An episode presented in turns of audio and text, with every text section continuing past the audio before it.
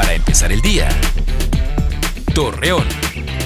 Muy buenos días, viernes 18 de junio le presentamos la información para empezar el día.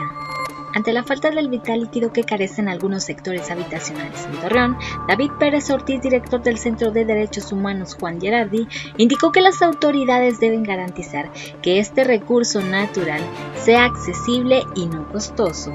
Sergio González Romero, secretario de Salud en Durango, anunció que luego de cuatro años de espera, el Hospital General de Especialidades de Gómez Palacio inició con sus operaciones. Asimismo, también comenzará con 450 trabajadores.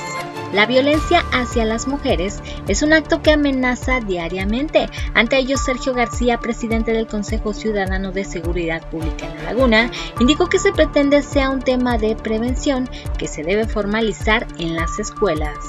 Ante la falta de lluvias, la sequía ha ido en aumento, afectando gravemente a productores de ganado y agrícolas. Al respecto, Raúl Vargas Martínez, presidente de la Confederación Nacional Campesina del Lerdo, mencionó que esta situación es preocupante porque algunos pozos que se perforan ya no cuentan con agua.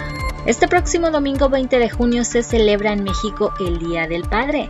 En esta fecha las familias se reúnen para celebrar y felicitar a quien representa un papel importante dentro del hogar. Acompáñenos con toda la información dos minutos antes de las 8 de la noche por Mega Noticias.